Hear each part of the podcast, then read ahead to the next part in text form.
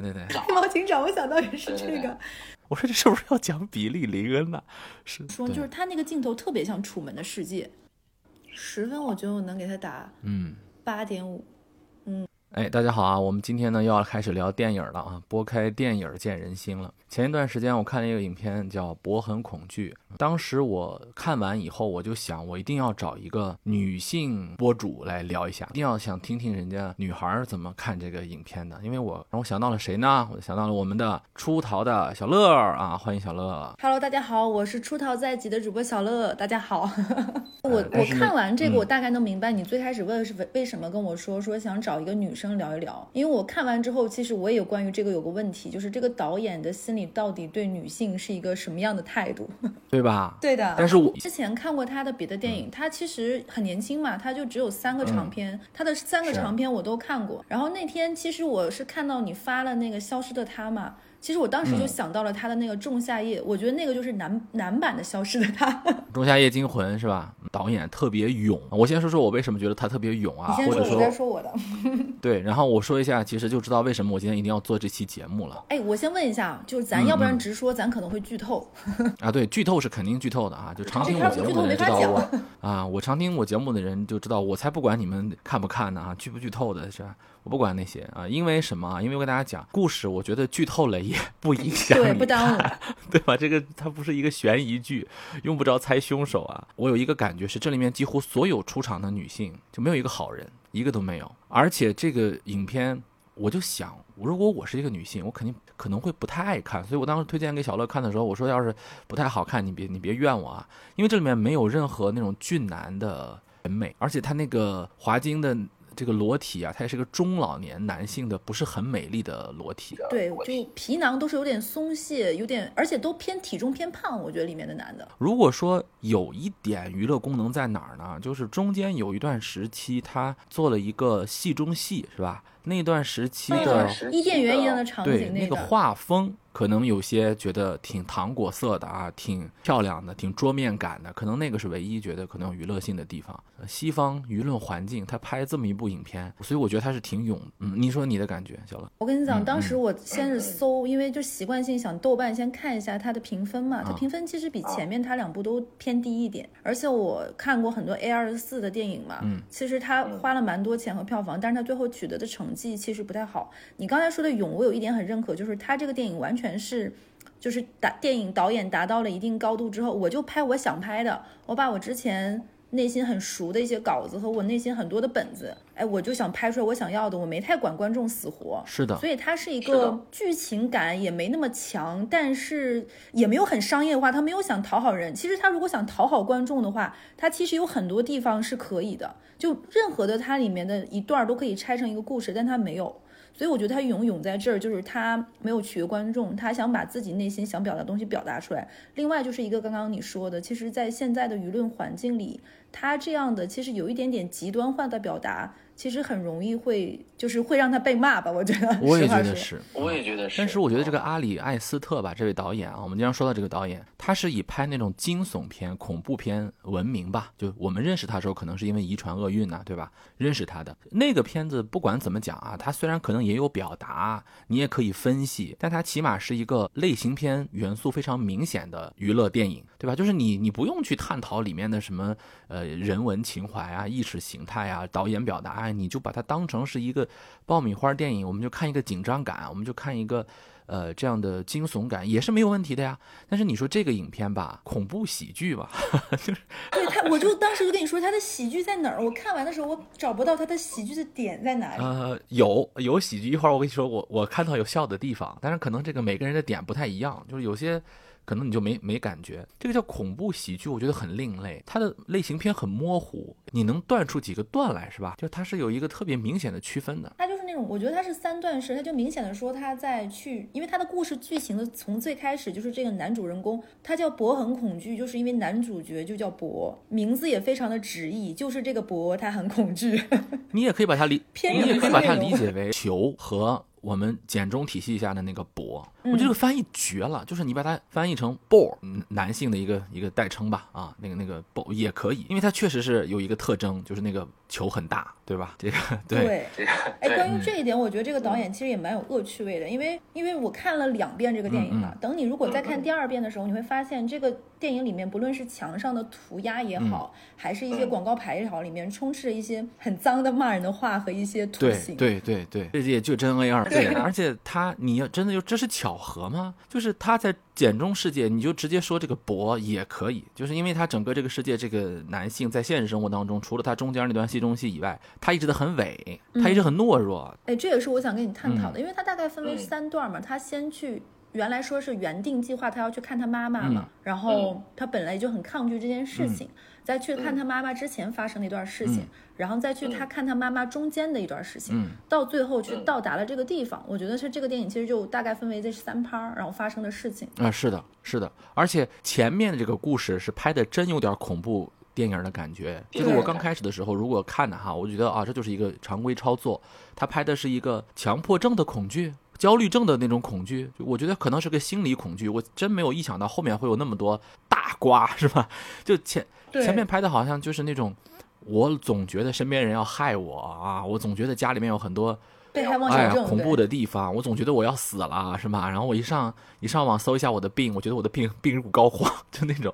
就他非常的嗯，其实还挺接地气的，跟后边的那个飞了的感觉完全不一样。这个中年男子他有很多我们今天可能年轻人也有过的那个感觉，比如说啊，我突然觉得自己身体不好了，我是不是要死了啊？我搜百度一搜索，我发现我全是绝症啊。然后我突我就觉得我这个家里面有些奇奇怪怪的东西，我总觉得外面的那些人都是冲着我的啊。电视机里面演的所有的事情的都会发生在我的身上，他这种感觉，对嗯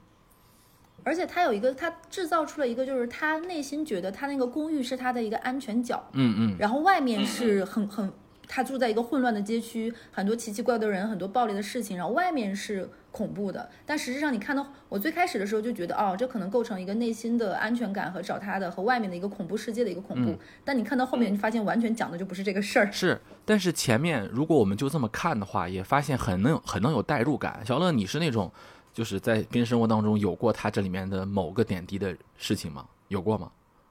我有过哎哪个事儿，我在上班的时候会有这种感觉。如果就是在可能职场中上班久了这种快节奏的时候，我会有一段时间，比如说我进入到那个职场的环境里，我会下意识的焦虑和手抖，就是我会在内心预演一遍接下来可能会发生这样这样的这样的事情，并且把这些事情往最坏的方向上想。然后一旦这个中间中有一个事情和你想的那个最差的结果和发生的情况是一样的话，就整个人心态就塌了。这个影片一开始有一个情节把我狠狠摁在座位上的啊！当然，华金这个人他就挺厉害的，我们不敢小看这部影片。他一上来，华金一出来，哎呀，我们不敢说人家不好看，这是华金演的，对吧？但其实也是理性的在观看，就就是感性上，他一第一下把我带入这个电影的。我分享我的啊，他是那个跑回家那个状态，哦，就是对就是当时有一个人以他的视角看，博从很远处哗跑过来，只要我跑得够快，坏事就逮不到我，就这种感觉，是吧？那一刻特别的，反正我是有小时候有那样的感觉，就是总觉得有一个坏人要抓我，要来我们家逮我，但是只要我关门关得够快，只要我跑得够快，坏人就进不来，就那种感觉，嗯。女生也会有那种走在夜路，你觉得有人在后面跟着你，然后你就会尽快的快走，然后想把这个事情甩开。我觉得有点一样的。对，然后呢，他在里面有一个恐怖情节是，这是比较传统了。我一直以为那个应该是个恐怖点，可能会爆什么的。就是房间里面还有一个蜘蛛，就是说这个地方会有一些吃人的蜘，呃，就伤人的蜘蛛。然后有个广，对，有一个广告说我们可以来给你除蜘蛛。然后他就拍了一个，这个蜘蛛就在他房间里，而且一开门，那个蜘蛛就跑到了沙发底下。我去，这个啊，那个很超恐怖，恐怖的而。且到而且那一到后面天我都不好后面还埋了一个那一天我都不好了对，而且那个蜘蛛最后把那个相当于把那个奔跑追逐他的坏人弄死了嘛？哎，不是不是记得是，有个那个奔跑追逐他的人是两个人，一个瘦子，一个胖子。胖哦，那个瘦子就是浑身有纹身的那个恐恐怖的那个身的那个人，呃，不是他，是有一个胖子，不是天天跟他说 help me help me 啊，就是帮帮我帮帮我的人，他最后躲在了特别恐惧恐惧位的一个地方，就是你的浴缸的正上面，我那个那个特别吓人，而且往下滴水那段，那段真的有把我那个真的是吓到。而且它是一个非常我们平时生活当中，而且我觉得它的恐惧点的高级点在哪儿呢？它不是那种嗯一惊一乍式的吓唬不是那个就是有些电影它的它的配乐会会突然转场，然后弄啊一个什么啊吱呀啊门开一下，哒哒的脚步声就是那种有点稍微所谓的低级趣味一点，它不是。就你你你猜不到他那个节奏点，就是他吓人，他会在哪里吓你，你等不到那个地方，你会更害怕。是的，关键是一个什么情况呢？是这种事情在平时我们如果你独居的话啊，你真有可能在，比如说我们的浴缸，你肯定在卫生间吧？卫生间那个狭小空间，你也不可能，你谁天天往天花板上看啊？你没有那个视角啊。然后你只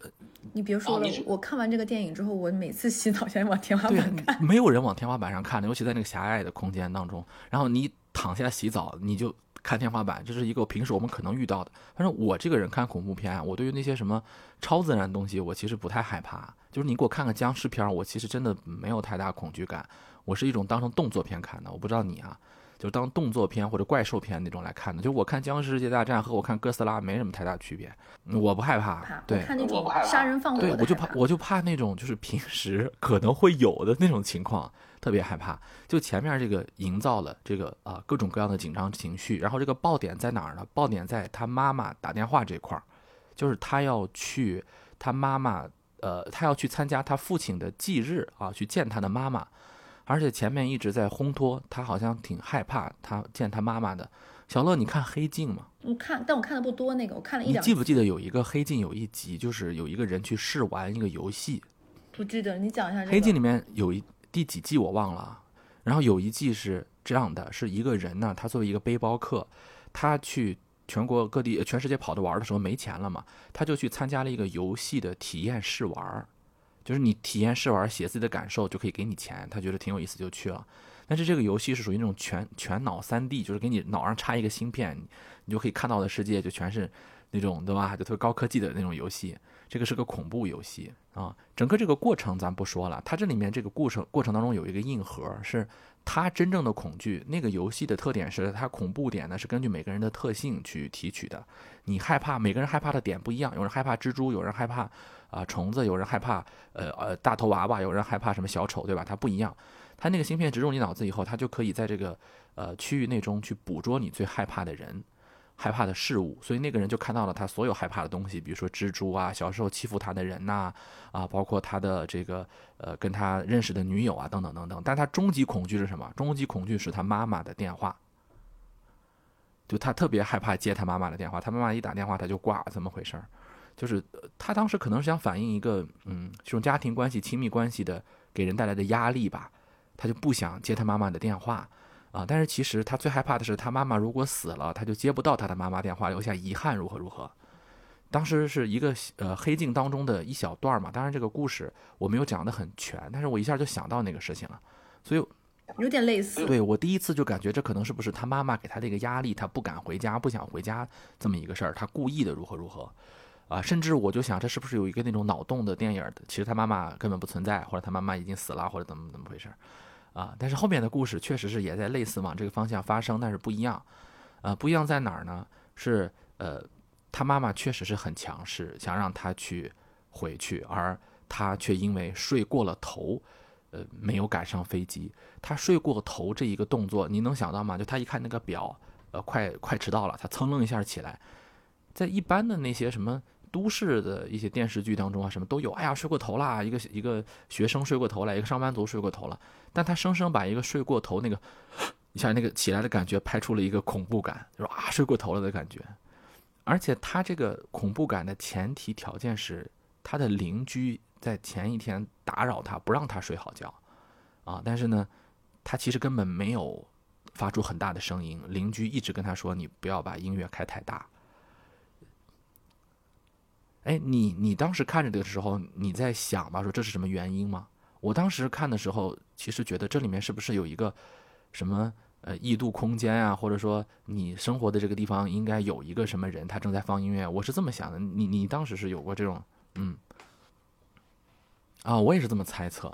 但是后来你看我们剧透啊，但是后来我们整个电影拍下来，嗯，这没事儿，就是他的邻居找茬那种感觉。你是怎么理解这个这个东西的？我觉得这个电影里有很多东西你不能按常理来理解，就包括他们家那个。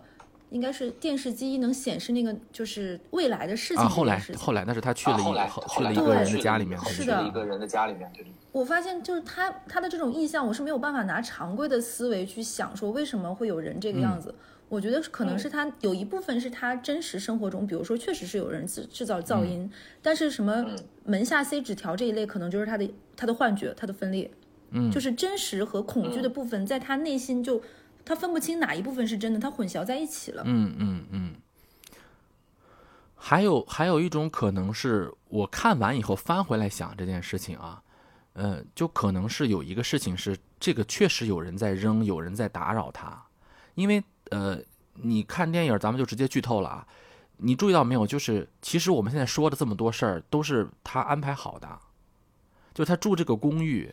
包括那些人吓唬他啊，包括什么给他打电话什么的，都是安排好的，是他妈妈公司的人。哦，你记得吧？就是整个这个影片到了最后的时候，有一个那种楚门世界的感觉，就这个，对，就这个人他是个楚门，然后他去了他的回了家以后，他们他妈妈是个企业家，咱们直接剧透了了，他妈妈是个企业家，是个超牛的那种企业家，他的他怎么知道这些人都是他妈妈的员工呢？是他的妈妈的那个大头像是有很多他的员工的小头像组成的，见过那种的那种呃头像是吧？那种像是吧？国内也超爱很爱做这个东西。这个呃小头像里面，他故意导演给我们拍了一下，就是他一路上走来见到的很多人，包括他公寓里面的那些人都出现了。就这些人其实是他妈雇来的，或者说是他妈的员工的这个呃公司的员工，就是给他扔纸条那些事儿。如果按照我们最后那个看的话，其实是故意有人在在欺负他，在在整他，其实就是想让他睡不好觉，或者说特别难受，特别折磨他。呃，我自己理解，这个时候其实是他妈妈在给他施加压力，不想让他出去住，或者说希望他啊啊、控制他。就是我们一开始根本没有想到，这个人是个富二代啊，是个超级富二代。对，我跟你讲，我看到他们家的时候，我真的震惊。我在想到他那个被流浪汉冲进去的小公寓，我很冲击嗯就是我那个。就想说，博，你图什么，对吧？对对对，好日子你不过吗？你早点去找你妈呀！我当因为中间阶段他拍了个小时候回忆嘛，就感觉他妈挺有钱那种感觉，坐什么大游轮。我还想说，是不是后面有什么家道中落什么的，并没有，他妈就一直很有钱。对我甚至怀疑过是不是他爸很有钱，他们家没分到，他爸不在。就是其实一直给他设置很多障碍，就是前面我们以为是呃他臆想出来的神经病什么的，但是其实这里面都有一个呃他妈妈背后对他的一个操控，然后接下来呢就有了一个现象是，呃他经历了一次比较大的冲击，就是我们说天花板上那个人掉下来对他的一个很大的冲击。他被差点淹死啊，在水缸里面挣扎啊，怎么回事？他整个这个故事当中，博的恐惧点是什么呢？我们的恐惧点可能跟人有不同，博的恐惧点一直在跟水有关，你发现了吧？哦，对，而且这个电影开头就是在水里，他从妈妈的肚子里出来嘛，羊水那一部分，啊到中间他、哦到最后他的死也是在水。我觉得水是一个非常非常强大的意象，因为我在想说，可能有的人会说母爱就像水嘛，温柔、包容、博爱、关怀。但其实它也是代表着博内心的那种关于这个爱的那种窒息感，就是那种它整个电影当中充满了水啊、船呐、对。小孩玩的电动船翻了，然后被妈妈拉走了，然后他自己的小电动船也翻了，也也这么回事儿。它充满了水啊、船啊这种东西，而这个恐惧突然让自己赤条条的，就像从羊水里面生出来一样啊，赤条条的啊，拖着一个伤痕累累的身体，他就跑出去了，啊，他就说有人要害他，怎么回事儿？跑出去以后，哎，街上就碰到了一件事情，就是他被一个大汽车给撞了，啊，这个这个地这个地方我其实没看懂，我不知道这个被撞他的这个事儿是安排好的还是不小心的。嗯。我之前我刚刚听你，嗯。就是刚刚你讲那段儿，就是前面塞纸条，可能是他妈妈安排好之后，我我有点愣神，我想的那被撞这个应该也是安排好的，啊，甚至于他去的那个家庭，哦我觉得都是。应该是，我觉得应该是，嗯，但是那个家庭有一个失控的因素，小女就是那孩家庭的小女孩，对对对对对我突然就小女孩儿对，就是一切都是安排好，但只有那个小女孩那个小女孩其实有一个机会说你不要跟他们一块儿的啥，但是博博也没有 get 到。我们一直以为那个小女孩这个恐怖点，其实不是，是那个小女孩是唯一她逃出的一个机会。她这这有一家人开着大车把他撞了，我当时一下没反应过来，因为在我看美国电影的感觉，开大车的应该不算太有钱的阶层吧，就那种运输司机啊什么的，对吧？一他们家对吧？中产绝对中中产产，他是医生的一个家庭嘛，是吧？然后后来还呃嗯写了一个是他们家有两个孩子，一个儿子一个女儿，啊、女儿就是刚才我们说那小女儿，她的孩她的儿子是哥哥，应该是因为战争呃牺牲了，对吧？啊，我开始觉得啊，这个地方故事转了，这是要讲什么美国社会撕裂吗？我当时这是什么？这个我突然想起了啥，就是那个中场休息、中场战事那个比利林恩啊，我说这是不是要讲比利林恩呢？是，而且他连画面的颜色什么都切换掉了，哎，另外一个对对对，一开始。是在一个特别简陋的一个东西，然后突然就开始有一种那种中产阶级家庭的那种呃恐怖剧的感觉啊，整个家里面的人都很奇怪，他们都对你特别友善，但是就是不让你走啊。就这种恐惧就换了一个层次，从那种焦虑症啊恐惧进入了一种我们称之为叫什么恐惧啊，比较呃 gentle 的恐惧，是吧？而且我觉得是另外一种，就可能他妈前面对他的是那种精神上的控制，等他到了这个人家里的话，变成了精神和肉体双重的控制，嗯，他离不开这里。而且在这个家里面，他设置了一个人，就是这个人在不断的发疯啊，他像一个猎狗一样啊，在追寻着他不知道看到的什么东西，这个恐惧感一直在这儿出现啊。我这我这里面说一个喜剧点啊，你能 get 到我这儿想说哪个喜剧点了吗？这是唯一一个我唯一觉得这个片儿里面可以被我让我笑出来的一个点，就是他吐了那个女孩电脑 那那段真的，我觉得演技超好，那段影帝不愧是影对对，帝。就是这个中年老男人，他住到了这个卡车司机他们家以后呢，这个人家家里面呢，本来这个小女儿的闺房被他住了，是吧？呃，都是那种毛毛茸茸的那种感觉，他住在这个地方了，啊、他用人家电脑查什么 东西，啊、他身体又不好，直接就吐了那个 特别粉嫩的电脑一堆，电脑 我觉得那段我确实笑了，啊、我要是那个女孩，真的是很崩溃，是吧？但是那个女孩还好，那个女孩想救他，我当时没有反应过来，我一直以为那个女孩要害他。其实后来我们看完整个剧的时候，那个女孩其实想让他逃离这一切，而且在这个过程当中，呃，开始大家感觉到了一件事情，这个事情使得这个影片突然变得有些诡异，就是他妈妈死了。是吧？是在这个店里面接到了这个电话。哎，我问一下小乐，你当时觉得他妈真死了吗？我当时觉得这里面一定有有事儿但是我没有想到是什么事儿。嗯对，因为很奇怪，就他接到了一个电话，结果那个电话里拿他电话的人不是他妈妈，是另外一个人。嗯就是对嗯整个场景，包括我觉得当时博的反应也不像是一个应对妈妈去世的人该有的，反应。是的，是的呃，就是又又让我觉得这个是一个好像呃跟黑镜里面的那个有点相似，是他确实是不想回家，确实是跟他妈有什么什么问题，对吧？所以他一直在躲着回家，但是好像又是别人不让他回家，这个家就怎么都回不去那种感觉啊，等待戈多，戈多什么都不来，就就那种特别无力的感觉。但是我当时不是说吹牛啊，我当时觉得他妈肯定没死，因为我我第一次看这片的时候，我不知道那个是他妈安排的，是我看完了以后才知道前面都是他妈安排的。但是是让别人接电话这一块儿，我觉得他妈应该是没有死，啊，这个妈妈应该不是个弱势妈妈，应该是个强势妈妈，啊。但是后来呢，我们看到博回到他家的时候呢，可能我们才能确定，因为他给了很多明确的镜头。可是当我们觉得这个博马上就要回到他家的时候，突然在这里面讲了一系列奇奇怪怪的故事，应该是有两个故事，一个是博的小时候回忆的故事，就他的初恋故事，一个是他的就是那个戏中戏，就是有点跳脱，进入了一个林间的那个感觉。啊、你觉得这两段故事你是怎么看的？就是他的一个小时候跟他的初恋的故事，和他就是纸片儿演演那个舞台剧的那个故事。但他妈选择一个更极端的方式，让他根本就不行。跟他说说他们家好像是就是父辈有什么遗传类的跟女孩在一起，你跟女孩在一起你就得死啊！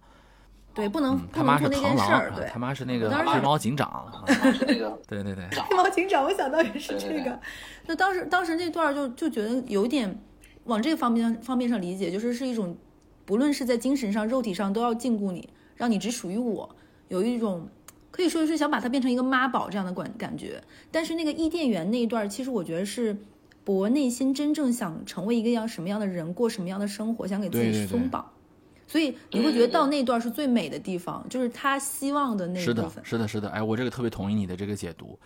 我先说第一块儿啊，是我看他初恋回忆的这个时候，我才在这个时候，我大概能稍微理解理解这个电影要讲啥。前面我看的都是在瞎看，就是不知道这个电影要拍什么。前面是拍一个什么焦虑的感觉，我感觉好像小丑第二部是吧？就是那种一个一个特别惨的人，他的心理的障碍。后来又到了一个中产阶级家庭，讲什么社会撕裂，什么什么他的哥哥打仗死了，这儿这儿养着一个受到战争创伤的一个退伍老兵，就感觉好像他们家还挺不错的。我一直不知道在这讲什么社会东西，突然到了他妈那儿，我才知道哦，这其实在讲妈宝呢，因为他妈是一个就是今天我们看起来有问题的人啊。这个拍的很明显了，我觉得就是他跟他的儿子一块儿睡觉，而且呢睡在床上的时候告诉他你你你不能跟别的女孩在一起，然后他妈还经常说这个你们家有什么遗传病，你家遗传病如果会死，这就肯定是有问题啊！你就思想再纯洁，你也能看得出来这个妈有问题啊、起码在精神上他有些变态，他对自己的儿子有一些我们叫什么 PUA 也好啊，还是什么精神控制也好啊，是吧？他是把他当成一个。嗯，就是自己的附属品在养的，而我可能就能明白为什么他现在这么怂了啊，这么弱了，因为他曾经的有一次想要勇敢的跟他的初恋女友在一起的时候不行啊，他妈说不可以啊，然后被这个意象非常明显啊，在一个床上，然后一个男人躺在这个地方，然后这边是他的妈妈，然后这边是他的女友，他妈妈告诉他你不能跟这个女友在一起，然后这个女友要要拉他走又没有走，这这很明显嘛，这就是有一个。呃，母亲和儿子的畸形关系，对吧？然后到了，到了这个故事看完以后，我们才能够稍微理解，就是那段舞台剧，那个时候舞台剧的影帝就是影帝，他突然没有化太大的妆的变化，这个人突然很 man 了，是吧？就这个人胸膛也挺挺起来了啊，突然挺起来了，呃，这个胡子也留起来了啊，嗯，这段故这段故事。拍的时间还挺长的。说实话，在一个影片当中，你有一个小片段可以，他直接拍了超长的一个故事，就把这个人从老从小拍到老这种感觉。他呃找了一个老婆，跟这个老婆生活在一起。虽然这个老婆这个地方很有意思啊，说这个老婆呢，她可能有时候像个男的。你发现了吗？他有一个镜镜头，那个老婆真的变成了一个男的，就是他穿了一个女装，然后他老婆的脸变成了一个男的。说刚开始的时候你很爱他，这个爱他呢，这个女孩是一个那种。画笔的形象很模糊，我是从这个时候感觉这个导演真牛，就是你这这叫什么物化女性嘛？这叫 或者是叫符号化女性，就是一个男人为主视角的东西，然后呃跟一个女孩好了，这个女孩呢是个很模糊的形象，然后慢慢跟这个女孩生活的时间长了以后，这个女孩就变成像男的一样了啊！但是你还是跟她生了三个孩子，然后这个女孩就没了，这个女孩就在这个生活当中没有了。啊，然后就开始养养这三个孩子，然后最后是他跟这三个孩子们在一起，是不是？虽然他最后有了各种各样的呃问题，但是他在死前还是忏悔了啊，还是得到了神的宽恕。这感觉好像就是那种特别传统的老白男的那种基督教的呃想象当中的男性一生。嗯。哎，我刚刚突然在想，你说是有有没有一种可能，就是刚刚你说，我突然突然我在回想，其实这个男主角博，他在除了这个小剧场以外，其实他看起来特别像个好人，就是那种传统意意义上就是非常温良的中年老头儿，甚至你在他身上都感觉不到性别因为他被小时候他妈给掐了，但是他在他的掐灭了，他妈给掐了嘛，对，掐灭了嘛。但是他在那个小剧场里，你会发现他像一个就 man 了起来，但是他在那个对他在那里面，他有他有一个没有什么存在感的老婆，跟他发生了发生了。一些关系，然后最后有了小孩，最后这个女性消失。我觉得那个小剧场里，他完成了一次啊，是的，是的，是的。而且大家可能还突然能反应过来，带他进入这个世界的人是一个孕妇，就这个已经很明显了，对吧？超符号化，符号化这个。而且更让人觉得惊异的是，拍了一个什么呀？我就突然觉得这个导演真牛，是最后不是那个就是特种兵，就那个特别壮那个大汉，不是又冲过来找他吗？说有人要来杀你了啊！就像那个小剧场当中有一条狗，你记不记得？说有一个狗要追你，他从那个锁链里头虽然逃了，但是呢还有一个狗要追你。那个狗其实就现实生活中的那个男的，那个男的和那个狗的意向其实很明确了。然后大家都跑嘛，然后这个时候呢，这个男主人公就自然而然的看向了把他带入到这个世界当中的那个孕妇，那个绿衣孕妇，觉得她肯定特别好。那个孕妇头也不回就跑了，就是根本没有理他，咵就跑走，是吧？就感觉好像你的唯一的这个希望也错付了，是吧？就你们人没有理，没有理你啊。最后这个故事就让我感觉到，说他导演拍出了一个呃想象当中的啊比较传统的基督教宗教题材下的男性的一生。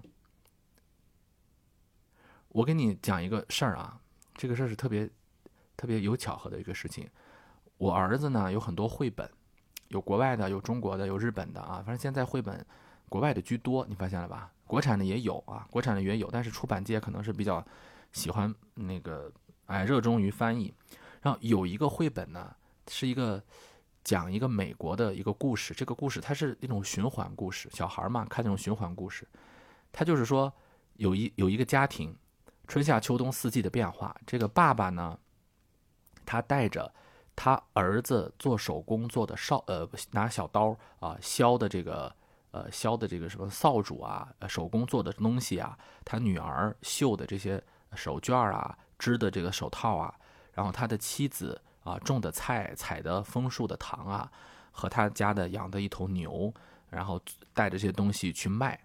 啊，就是这些人生产出来东西，他就去卖了。啊，这个爸爸呢走了很远很远的路，来到了普斯茅斯。普斯茅斯呢是个大港口，他卖东西。买完东西以后呢，他就给他的家人买东西。他买了什么呢？你听好啊，他买了一个锅，买了一个小刀，买了一个呃。反正就是买了很多生产工具，就这些东西，我以为是礼物。回去以后呢，就这个锅让他的妻子继续生产，这个小刀呢给他的儿子继续去削木头，给他的女儿让他这个女儿继续去呃这个生产。然后呢，生产完了以后，春夏秋冬啊继续生产各种各样的吃的、喝的、用的，然后他再去卖，就这个故事就完了啊。就是整个这个故事就是一个爸爸啊走着他的路啊，然后完成了他的贸易，剩下的家他的女儿啊、儿子呀。啊，妻子啊，都是他这个，呃，怎么讲啊？就是这个贸易的一些副产品，哎，就就这个东西是一个副产品，啊，当然虽然他享受了家庭的温暖啊，他的孩子跟他的妻子都很温暖，但是你能明显感觉到这就是一个传统的老故事，就是那种我们说古代故事的一个传奇英雄的故事，只不过这个英雄很朴素，他没有去打恶龙，但是他就是去卖东西啊，做做营生。啊，但是你觉不觉得这个故事就和啊博的那个故事很像，就是很传统的一个非常前现代化社会的一个故事，就有点循规蹈矩，是一种大家希望的普世里面的平静的生活啊。他从打破锁链开始，他刚开始不是也是被锁着锁链嘛？有一个天使，一个女性的天使锁着他，他从打破锁链开始。然后遇上女遇上一个女孩跟他结婚生孩子，然后他也有很多彷徨，也有被追过，但是也有什么错误，但他还是挺过来了。最后呢，虽然有问题，但是忏悔了，临终之前受到了上帝的宽恕。妈呀，这不就是很简单一故事吗？他在整整拍了那么长时间，啊，他就描述了一个如果这个博没有被他妈妈控制，他可能会过一个什么样的生活，或者是说他无数次祈祷，希望自己能，或者说他想象的生活。啊，就真的是不是这样，咱不知道。这个地方可能是有两个一视角，一个就是导演的一个视角，就导演觉得一个男人啊，一个白男应该过什么日子；还有一个就是说，呃，博他想象的，他在书上读的或者怎么回事，他觉得他应该能过什么日子啊。然后这个东西演完以后，就进入了啊高能阶段，就是回到了他家，对吧？人家还是回到他家了。回到他家以后，啊，就看到了他那个。妈妈的棺材，因为他接电话的时候，那个电话里面说他妈是被灯给砸了，是吧？什么怎么回事？但是他就看到那个没有头的，呃，没有头的尸体。可是，呃，我那个地方你看出来了吗？就他肯定已经知道他妈没死了。嗯，看出来了。我觉得他当时就怀出来着，就是他那个表情就有一种希望那是他妈妈死了，但是他潜意识又觉得他妈不会这么死。的一种很复杂的表情。我我为啥觉得他觉得他妈没死啊？当然后来他自己也说了，说妈我知道你没死是吧？但是我我当时觉得导演也希望我们呃这个感觉到呢，是他他拍了一个，就是那种皮沙发上的一个坑儿。你注意到没有？就是他他他拍了一个皮沙发，那个皮沙发那个枕头那儿他陷下去一个部分，就这儿明显有人坐过或有人躺过，就说明这儿有人。他拍了一个这个镜头。而且这个镜头是拍，就是博看了一眼，发现这儿确实是有人，啊，然后他就干嘛了呢？哎呀，他就睡了一觉。你说这个博真牛啊，心是真大啊！就你说这个博真牛啊，心是真大啊！就我觉得那一刻他看了那个，他爸没死，他不应该很生气吗？说妈，你没死，为什么要搞这些？因为他搞不定他妈，就是我觉得他心里 对此就是心。哎，你有这样的时刻吗？就是我知道，嗯，有问题，但是就这样吧。哦，就是那种很怂的时刻，你有吗？嗯，会有的。就是比如说，有的时候可能这个工作或者是什么，哎，怎么又聊到工作上？就你明明知道就是完不成，或者是结果不是很好，但老板说得做，然后你你想要拒绝，但你拒绝不了，这个时候就会有一种心心灰意冷，就是那就硬着头皮来吧，就是生活裹挟你，你也没有办法。就是其实你也知道结局，对吧？就会该吃吃该喝喝吧，对，就是你不能因为这个你正常生活不过，可能我现在睡个觉吃顿好的，其实是一个。能让我缓释接下来会面对那些事情，我觉得博那一刻可能就是这种感觉，就是早晚要来的，就是不耽误。我前一段时间听你聊节目嘛，你不是去那个培训了吗？对吧？你去外面培训。对。哎，我想问一下，就是你去培训之前呢是什么心情啊？就是你也知道这个培训是什么吗？我知道这个培训是什么样，我也知道他很很惨，就是他们是我们当时是早上五点半起床，六点开始跑操，跑到七点钟，七点半开始吃饭，就是完全军事化管理，没收手机，从早到晚，然后晚上到十一点钟或者十一点半上课结束或者更晚再给你手机，就这么一白天，就全天失联的。我内心是知道会这个样子，也会知道很苦，也会知道很惨，可能会扛不住。所以我在前面那段时间，我就在想说，能约朋友吃饭就吃饭，能怎么准备就怎么准备，就有种像那种先把后事处理完的那种感觉，就就不挣扎了啊，就就就要去恨不得秦可卿托梦了，我当时都已经去了，对吧？对，但是我也没有挣扎，因为我知道挣扎没有用，就是我既没有办法很硬气跟老板说老娘不去不去不干了，就是爱找谁找谁，我做不到这一步，那我就只能说。那你有没有这种期待，说就是我去了以后？哦，我虽然这个培训我还是肯定要去的，为我的职业生涯也好，怎么回事啊？但是我去的时候我还想挣扎一下，比如说我想藏个手机啊，或者我想偷偷懒啊之类。你有过这种想想法吗？哎，我觉得这个跟年纪有关系。如果我不是现在这个年纪，我在年轻个几岁，是二上班两三年的时候，我可能会有一种想支棱一下，就反抗一下，或者是说，甚至说做一些对。但是等到我现在这个年纪的时候，我发现这样做并没有办法获得一个更好的结果，反倒会给自己制造麻烦。之后我发现我驯服了，就被驯服了，是吧？对，我就是一个 对，是的，我想说没有必要。就我现在也理解了，就是当时的时候，我就想，整个这个博啊，他在整个这个过程当中听话的让人，哎呀，就是让人感到诧异，就是你怎么这么听话？让你说让你干啥你干啥，让你说你想你妈告诉你你不能跟女孩在一起，你就真不跟女孩在一起了，就这么听话。他他已经被驯服的踏踏实实。就我原来不太理解，当然我们不能把它当成是一个百分之百现实主义故事啊。但其实就像你刚才说的啊，它这是个时间问题，程度问题啊。我们看电影觉得他这个人可能啊，你就知道你妈骗你，你也不不不去去去去努力一下，或者说你去改变一下啊。或者怎么怎么样，嗯，哎，你说你说这个，我给你讲一个真实的例子。我之前有一个男生朋友，就是他，他从来不吃羊肉馅儿和羊肉的任何东西，是因为他小的时候他妈跟他说你羊肉过敏。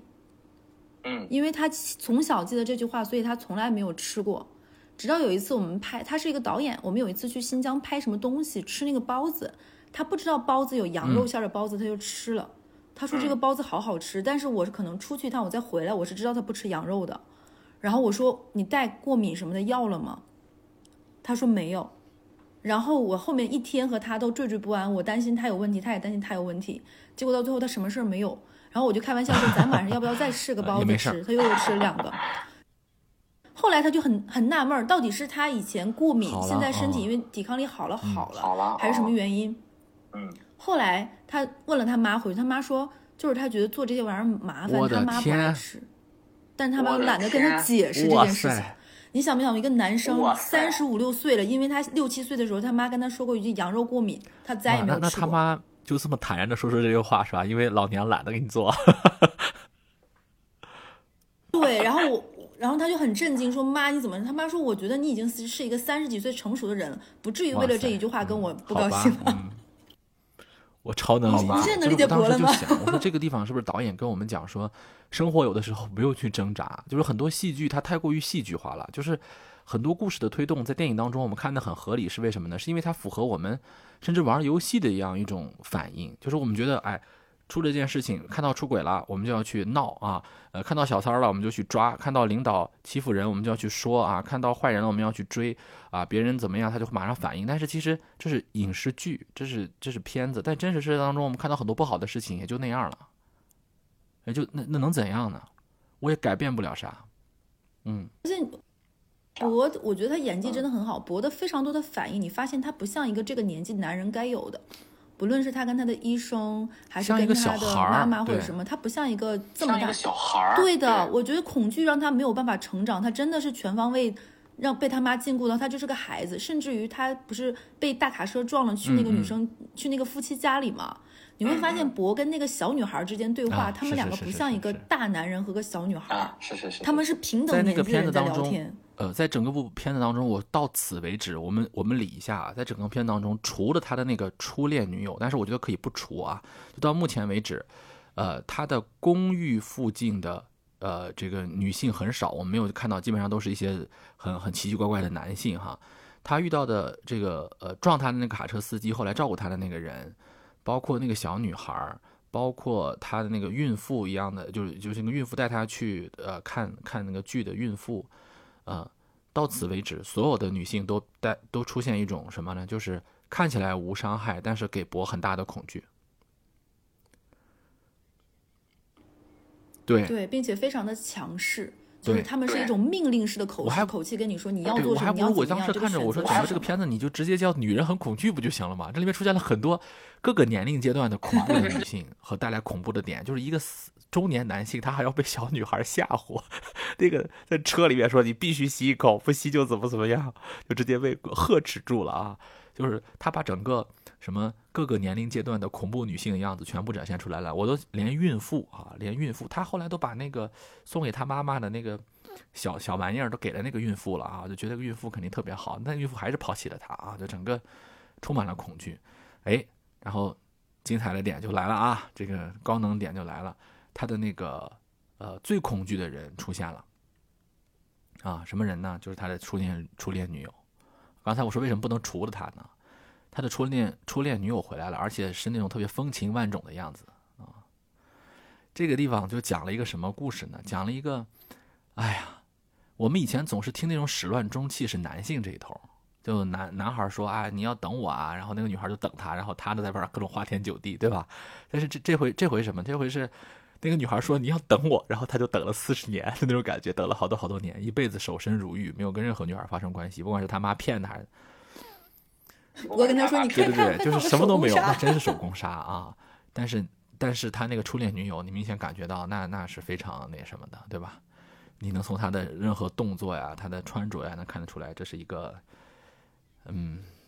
对对对，他像一个燕子间谍一样 就是没你还你还等着我呢，咱们就咱们就在一起吧，啊，来一发吧，啊，来吧，嗯来吧而且他也是他妈，来一发吧啊！而且这也而且他这也是他妈公公司和单位的人。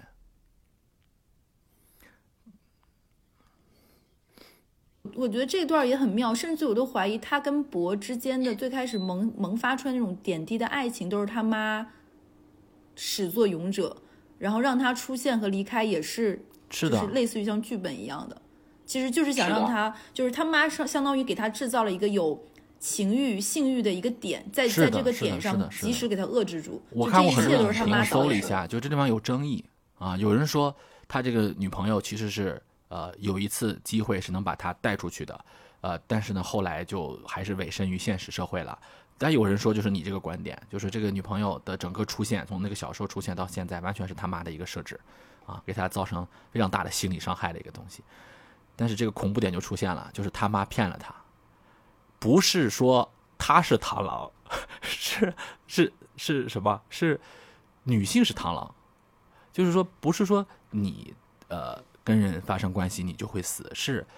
别人跟你发生关系，别人的高潮了，别人就会死，它是这么一个逻辑。你反应过来了吗？这个事儿？这个地方有点我觉得这个地方有点妙，是不是因为他妈和他爸的这个关系，以至于对他造成了一部分的这种？因为他爸这个地方要不要他爸是一个？符号，他爸是一个大符号。对他爸是一个 巨大的一柱擎天。这个事情是怎么回事呢？是，呃，这个影片在这个地方突然出现了所有整个影片当中最恐惧的一个一个情节，是这个女性的死亡的那个样子。就是他的初恋女友是和他在发生关系之后，自己在继续做这件事情，这个初恋女友。跟他在做这件事情的时候，由于他是手工杀手的很好，对吧？就他第一次，所以他很快的就达到了那个高潮点，对吧？他达到了高潮点，因为这说的非常仔细了，这已经是非常十八禁的话题了，咱就不说。反正他已经感觉到了，你已经对吧？喷射了啊！但是呢，没死，男的也没死，女的也没死，就说明他妈是骗他，对吧？你你跟人发生关系不会死，你你你你高潮了也不会死，但是呢，他妈没把话说完，是如果这块儿他俩停下来了就不会死，对吧？就没事儿。但是呢，这个女孩呢，啊，已经不是女孩了，已经是一个呃一个中年女性了啊。她觉得你到了，我还没有到，所以我要追求的不是这件事情本身，我要继续下去啊，继续下去的话，我要追求我的呃这个快感。当她追求到她的快感的时候，她死了。就是这是一个什么什么形象呢？就是说你们家人确实不一样，因为在整个这个片子当中，一直有人跟他说你这个 ball 啊非常的大，你这个 ball 呢就像肿了一样，你这个 ball 呢有问题，对不对？从他一生出一出生下来拍他屁股那块就拍出了他的 ball，然后呢，那个有在他被卡车撞了以后，他的那个就是被卡车撞了以后，他去人家家那个那个那个丈夫记不记得？他说我我检查过你的身体，你那个地方好像有点问题，你怎么别人比别人大那么多？是不是肿了？怎么怎么回事？但其实他就是正常。后来你看了他爸以后，你就知道他是多么正常了，对吧？就是他他们家的男的可能就是有这个问题，就是你要跟女的在一起的话，生孩子没问题，但是女的如果有追求快感，就会死掉。这是我觉得这个片子的一个逻辑，你觉得呢？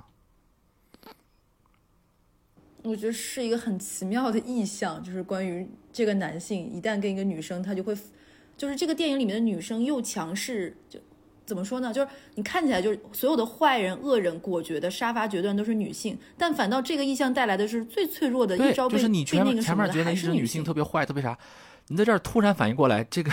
这个看起来人畜无害的人，他是个多么大的杀气啊！太恐怖了，这个人。对的，哦，这个人，我们可以把它过度解读一下啊，就是你比如说在那个中世纪时期，就是在那个前现代化社会啊，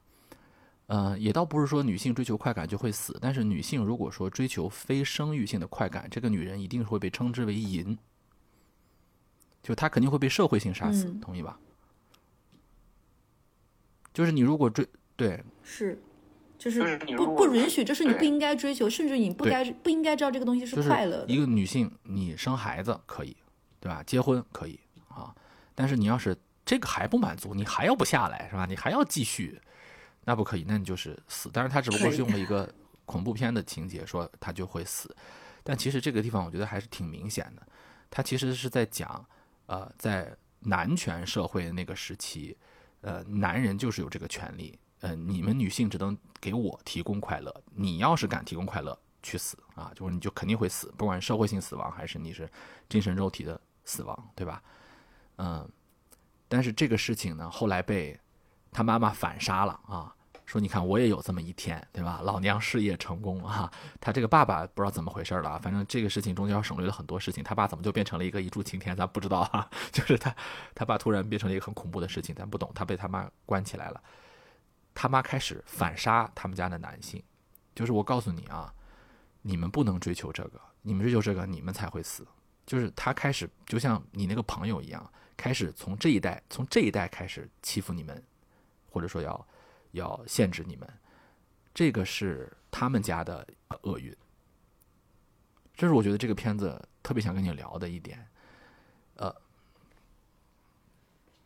而且这个片我感觉有点接着前面那个遗传厄运有点类似的感觉，嗯就是有种就是都是爱有那种从相上带上来的那种东西。啊，嗯，但我看完这个电影，我我其实说实话，坦白讲，我是的是的我并不觉得这个导演看完这儿我才发现，前面我觉得她是个纯艳女，就是已经艳到已经不能再艳，但是看到这儿的时候发现，哇，她她讲的事情还是很深刻的。她为什么她妈为什么这么狠？因为你想想，在她之前，那个被 PUA 的人是或者被那个欺负的人是女性啊，对吧？女性就死了，或者说告诉你们不能有快感啊，对吧？甚至我觉得那番话可能是当年他爸跟他妈说的。我觉得可能不是他爸跟他妈说，是他爷爷跟他奶奶说，或者说他姥爷跟他外婆说，因为他后面不是挂了一个特别恐怖的他那个外婆的照相嘛，你记不记得？就是以前的女性会被折磨成那个样子。他有，嗯，甚至于我觉得他有一种感觉是以前有一种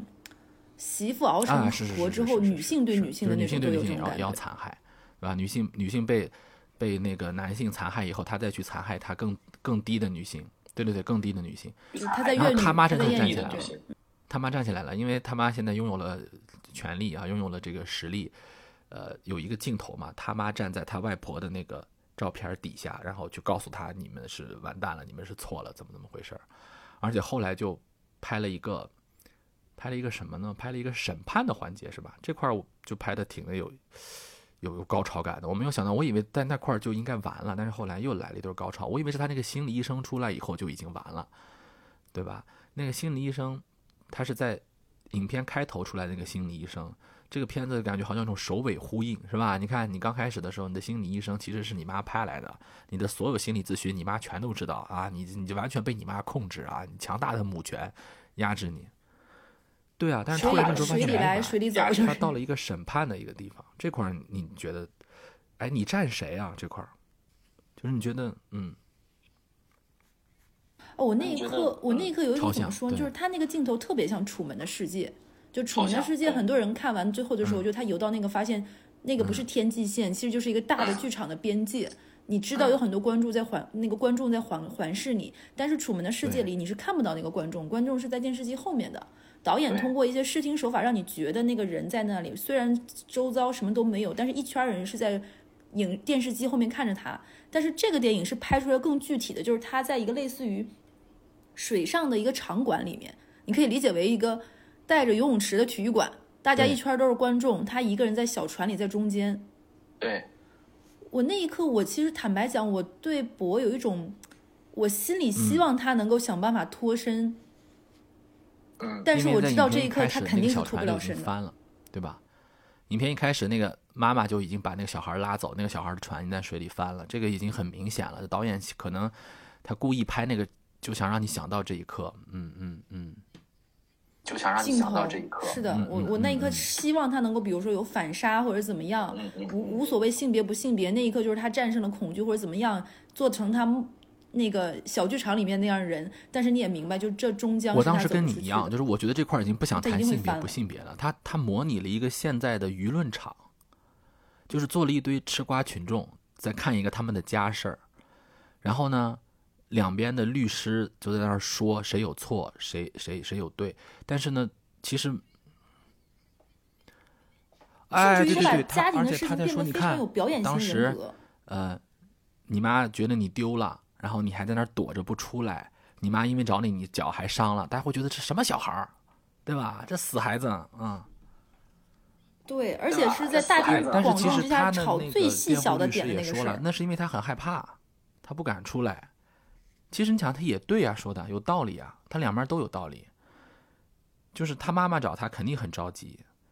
他看见他妈妈那么着急，他也有害怕，对不对？就这种事情根本就不是吃瓜群众用你们来投票的，这个事情就很荒诞，就这个东西跟你们有什么关系呢？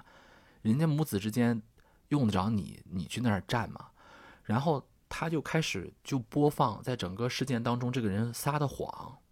啊，说你呃就是要不要来这块儿啊，或者说什么什么，你其实是把那个东西送给了那个那个孕妇啊，你没有给我带来啊，怎么怎么样？啊，他就感觉好像是将来我们互联网世界有些事情它就是人家内部的事儿，你们就算看得再清晰，就算你感觉好像知道了事情的真相，你你能做判断吗？而有的时候突然大家发现也不是想做判断，当时他那个那个律师不是离得很远嘛，在那叫唤，就觉得他的声音越来越弱，越来越弱。其实大家不想听他说话了。后来呢，就把他从那儿扔下去，给砸死了。就是这个事情不是讲理的地方，我就感觉。这个地方我想到，嗯，这个地方我想到哪个情节？就是你看那个《让子弹飞》，《让子弹飞》里面那个六子那个事件，就是有几碗几碗粉的那个事儿哈。前两年一直有人说这个六子事件几碗粉是在在讽刺说，呃，你没有办法让人家自证自己，对不对？就是你你没有，但是我现在特别不喜欢这一种的言论。是我看完这个电影以后呢，我有一个体会是，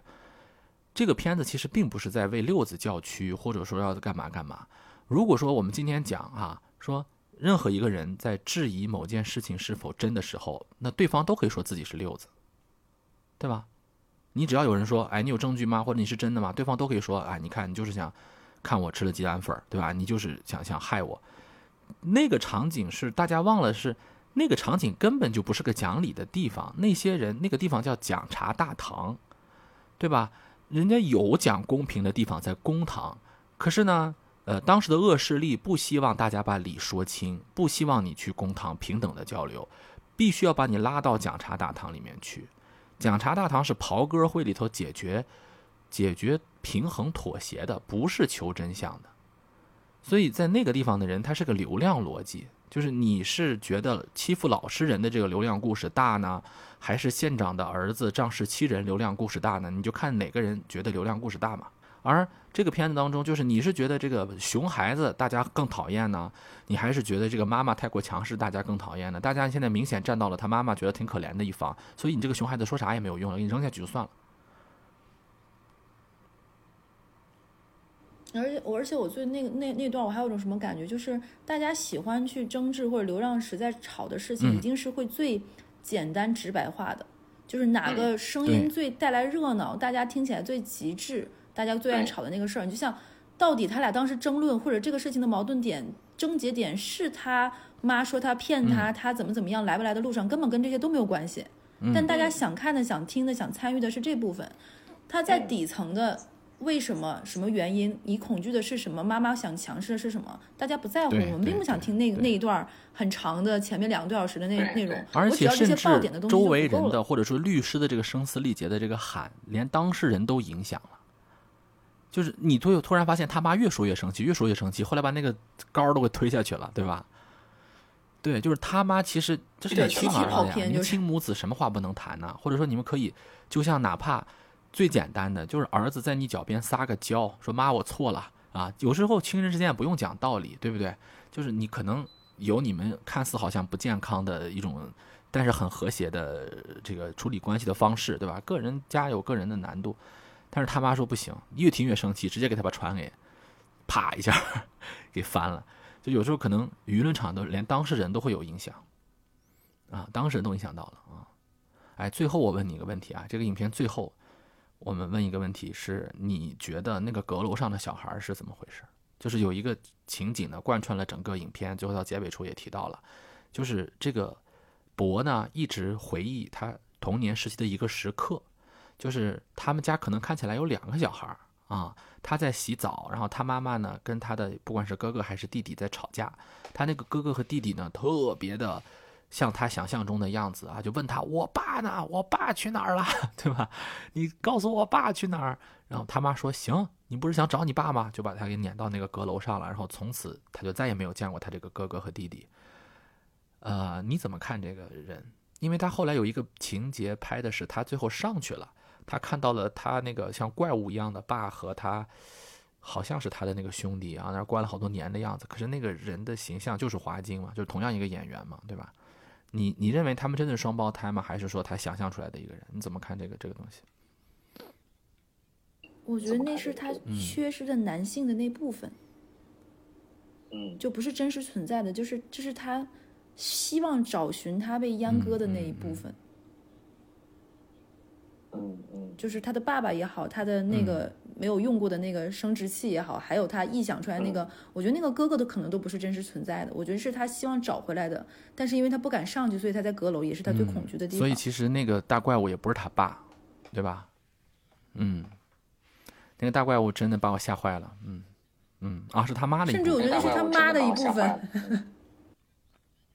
我觉得他妈已经是一个，就是吴，就是我总觉得他已经没有性别不性别了，就是他妈就代表着一种权力强势、一种畸形的家庭关系里的那个是一个好好的电影，前面拍的都是心理恐惧，你突然给我干出一怪兽来，这谁能受得了啊？就是你告诉我这是一个恐怖片儿，有怪兽的也行，你这个啥都不说，嗯、不说对，嗯就是一般这种恐怖电影，嗯它会比如说梦啊、恐惧啊、对臆想，嗯它会有一个那种边界线，告诉你从这儿开始是假的啊，这儿开始是真的。不知道他哪个地但这个方是梦，电影是没有这种的是那个什么。然后他妈说你上去你看，然后突然我的天，上面就有一个那种情况，然后后来那个追他那个人给跑进来了，然后他他的那个就是说他爸爸的那个那个怪物直接一下把他给戳死了，是吧？嗯嗯。这个是我想到了，我我这个地方可能有点过度解读了，就是这个片子里面有两个光头，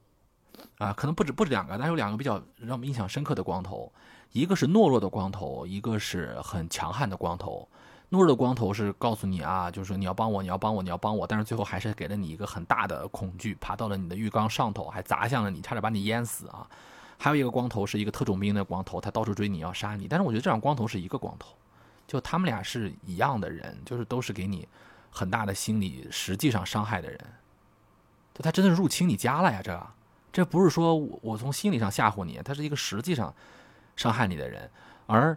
呃能够解决这两个人的东西呢，一个是大怪兽，一个是红蜘蛛，而且解决他俩的地方都是在脑门中央中央。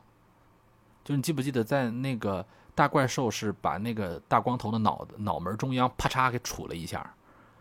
然后那个呃就是洗澡的时候，那个红蜘蛛也是爬到了他的脑门儿。啊、所以我就觉得他俩是一样，就是这种人就应该直击他的命门，就直接把他爆头，就是这种人就不应该怂，就碰到这种人就跟他干啊，这可能是男性的一种应该有的一种东西，就是这个红蜘蛛也好和那个大怪兽也好，它是恐惧的，它是可怕的，它是带有杀戮性跟血腥性的，但是这个地方可能是真正应该，就人哪不能点血性吗？那人都都跑你家了，都都都都都弄你了，你不就你就应该给他来一下啊？我觉得可能是这个意思。但是这个事情博不会干嘛，博只能是依靠一些外在恐怖的事情，一个红蜘蛛和一个大蜘蛛 来来来去解决这些人。嗯，我是这个看法。然后那个小小孩呢，呃，我没有太想好，我现在有两种解读，两种解读是说，呃，可能真的是有一个他们家的曾经的这个成员，曾经对他的呃母亲发生过挑战，而他的结果就是被关在了阁楼上面。这个我们不要觉得好像啊不可能关那么久，那你《简爱》你看过吧，对吧？你你这个阁楼上面的疯女人，阁楼上面的疯男人嘛，你这个地方既然我们已经前面讨论了，他塑造了那么多性别的反转啊，这个原来性别是那样的，现在变成这样的，那你说他塑造一个阁楼上面的疯男人不可以吗？也可以呀、啊，这是一个一个，还有一个呢是，就像你刚才说的，啊，这就是他想象的一个人，他曾经想象，或者说他曾经真的有一次就那么问过他妈，然后他妈把他关到了阁楼上去，关了很久。可能你想在一个关禁闭，小孩又害怕呀、什么的，他可能在阁楼上面也有蜘蛛啊，因为什么，他害怕，然后从此就不想记得这个事实，然后这部分东西就被自己的记忆封存了，永远放在了阁楼上，对吧？然后就才再也不敢反抗他妈了啊！他妈对他干了一个很恐惧的事情啊，从此把他给淹了，对吧？他就再也不能搏了啊！他对搏就很恐惧了，这是我的嗯，对对对对，博就无法再搏。嗯嗯哎，那我问你个问题啊，就是嗯你是怎么想的？就是因为我们嗯前面也把这个电影相当于基本上串了一遍嘛，我印象很深刻。就开头的时候，那个博的精神病医生就问他嘛，说嗯你希望你的母亲死？因为他是他妈派来的呀，嗯嗯你觉得为什么他妈派他来？，就这个人是他妈身边的人，所以他妈就想要知道这个孩子的所有想法啊。那嗯，就我觉得哦他妈也知道这种控制带来的会是什么样的结果，对，但是他们还是要一遍遍的去问和折磨他。我觉得这也是你再会去想的话，有点觉得很、哦很恐怖又很窒息的点。甚至于哦他的精神病医生也会跟他说什么：“你既然有这样的想法，其实也没有什么关系。”对，还去诱导他。他妈的意思可能就是觉得你你想你就想一下，敢想一下，然后你去可以去真的实施一下，然后老娘会给你一个彻底的精神破灭，让你以后再也不敢想，就是 哎，我什么都能控制你啊。嗯，这这部片子确实是你如果粗看，它就是一个把所有的女性的恶全部展现出来，但是你要是细看中间那个过程当中。你也能理解这个导演的苦心，就这些一些事情，它都是有原因的。不管是挂在墙上的那个脸已经变绿了的那个老太太，还是说那个被被被被快感夺去生命的女人，她她她是一个因果循环，遗传厄运。嗯，嗯，这又跟他之前所以咱也不敢说这个电影他导演想表达什么啊，但是我觉得这个导演是他敢直面这些事情。啊，他起码把这些事情摊开在桌面上说，啊，我觉得这就挺勇的，嗯。而且我特别喜欢他最后的那个镜头，我觉得特别棒，就是他有一种那种任何人在互联网舆论下被人审视，然后无法，就是那种感觉就特别的具象化，把内心那种恐惧和你看到一些比如说不好的评价或者怎么样的那种尤其是那个律律师被扔下去的时候，你就感觉一切理性的声音都被，嗯。就那个那个时候，的所有的然后大家有一个场景，大家都走了，就那个人说啊，妈妈救他，大家都不想听他说话，都走了。嗯，我觉得那那一段还是就是我我我已经觉得到了他妈没死那段已经很精彩了，然后后面这段完全不是狗里续貂，它是一个必须的表达。最后他翻了船以后，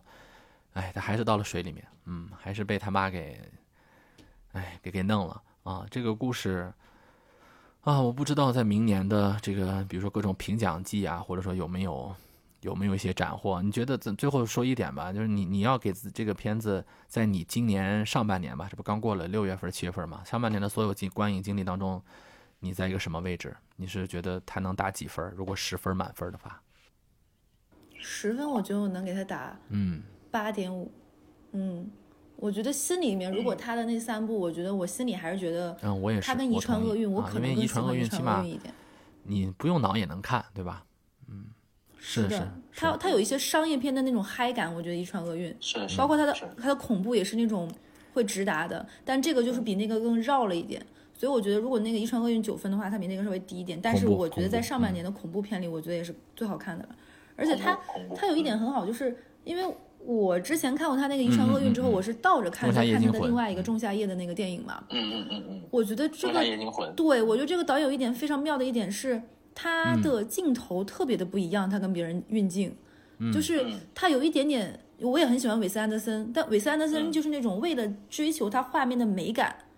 那种定格动画的美感，其实对剧情上的松弛感或者是紧凑感做的没有那么好。但是你会发现他特别厉害，就他的画面有很多的对称性，有很多，然后他镜头一会儿是俯冲，一会儿是直视，但你丝毫不会觉得晕。就刚刚你说那个街头冲的那个镜头，它有两个直角的那种转过来的镜头。对对，从楼的这边再转到楼的那边，我觉得拍的特别好看。他女朋友在他身上死的那个镜头，是我，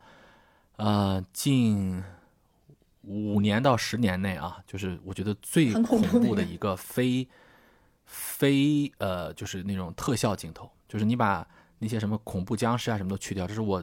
评价很高的一个恐怖镜头。这个恐怖镜头能载入影史。啊，就是那那个感觉，他用了一个我从来没看过的，我觉得有观影量呀，不能算很多，但是起码也，我作为一个恐怖片、悬疑片这种，啊，就是这种特别神神鬼鬼的片的爱好者啊，我也看过不少。这个角度啊，哎呀，就是他，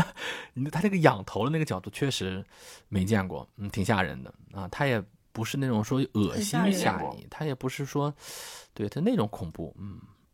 而且他前面一段拍的，我都觉得这是干什么？就他竟然拍出那种就艳情片的感觉，他是很有那个性张力的。就是你觉得啊，这段是在娱乐观众吗？是拍一段这个吗？那突然那个人就死了，就就很可怕。这个，而且我觉得那个电这个电影的某些某些地方，如果看过《闪灵》会发现有一些我是闪灵爱好者，很类似。我确实没有怎么嗯。就是我觉得他，我觉得它它里面的有一些恐怖的元素，就比如说它有很多照片，《闪灵》里面有一些照片的镜头，我觉得有一些类似的感觉，包括一些人物的关系其实是没有直接直接讲出来的，你是需要看到一些镜头，包括谁是谁他妈的员工什么的，其实跟《闪灵》也很类似，包括那个浴室，我觉得有点《闪灵》，嗯，对的，哦呀，对对对，包括那个走廊对门的描写，嗯嗯，哦呀，对，对我觉得也很像走廊，是的，是的，都非常非常像。包括他开门关门看那个带着一点点光，然后那种永长那个，我觉得这个地方这个片唯一我觉得有点儿呃值得商榷的是啊，我窃以为值得商榷的是，就中间那个呃剧场阶段的节奏和前后之间确实差别有点儿忒大，是吧？有点那个感觉有点儿呃可能不太搭啊，但是咱也不好说人家是缺点啊，确实是跟一般电影不太一样。在大家观影的时候呢，可能会有会有觉得，哎，这个以前没有这种感觉。行，我差不多了，你还有什么补充的吗？我刚刚你说那点我也特别，嗯。因为我我跟你坦白讲，我本来那个，嗯。因为我这次我中间早就应该录了，但我一直没嗯录，就原因就是因为我看两遍，第一半我愣神儿了，嗯嗯嗯。我就溜号了一下下，我发现我断了，我接不上了。就是这种感觉，我可能就是觉得导演达到一定高度之后，他对这个片子的话语权太大了，就是怎么剪哎什么都是我说了算，是所以他就觉得我想表达东西要这么满，我不愿意裁，但我觉得可能对于观众来说，有一些东西就过了，就超过我对这个片子这所以个部分的给创期待和作者极大自由，它也是个双刃剑，对吧？嗯嗯嗯嗯，好的好的，行，这部影片呢，其实呃在小圈子内也很火了啊，但是不知道大家看过没有啊？如果看过了以后，可以跟评论区，可以在评论区跟我们交流交流啊，你是怎么去理解这部其实充满了解构意味的影片呢？刚才只是我们俩随便说说聊聊，大家也可以发表自己的意见。好，今天这一期博很恐惧啊，我们聊完了，也有一种背后发凉的感觉。其实你刚才说那个《闪灵》那块儿，确实我听的有点脊背发凉啊，导致我现在又好像想去看拉一遍《闪灵》看一看了哈。好，嗯。哎，呃我觉得闪灵可以过两年看一遍我我去 年我在 B 站做了一个解读《闪灵》的那个视频，呃，我做那个视频的时候，我我我解读着解读着，我就突然看了一看到一个我当年没有怎么注意的地方，或者想到了一个角度，就是有些电影啊，你聊着聊着会发现你思路其实更清晰。嗯，行啊，期待我们有时间我们继续聊这些啊神经病的电影啊。好啊，这个感谢感谢这个小乐被我抓过来聊一期，嗯，好，这一期 我们就聊到这里，下一期我们再见。谢谢张老师，哎，我们就聊到这里，下一期我们再见，拜拜。好，你赶紧保存。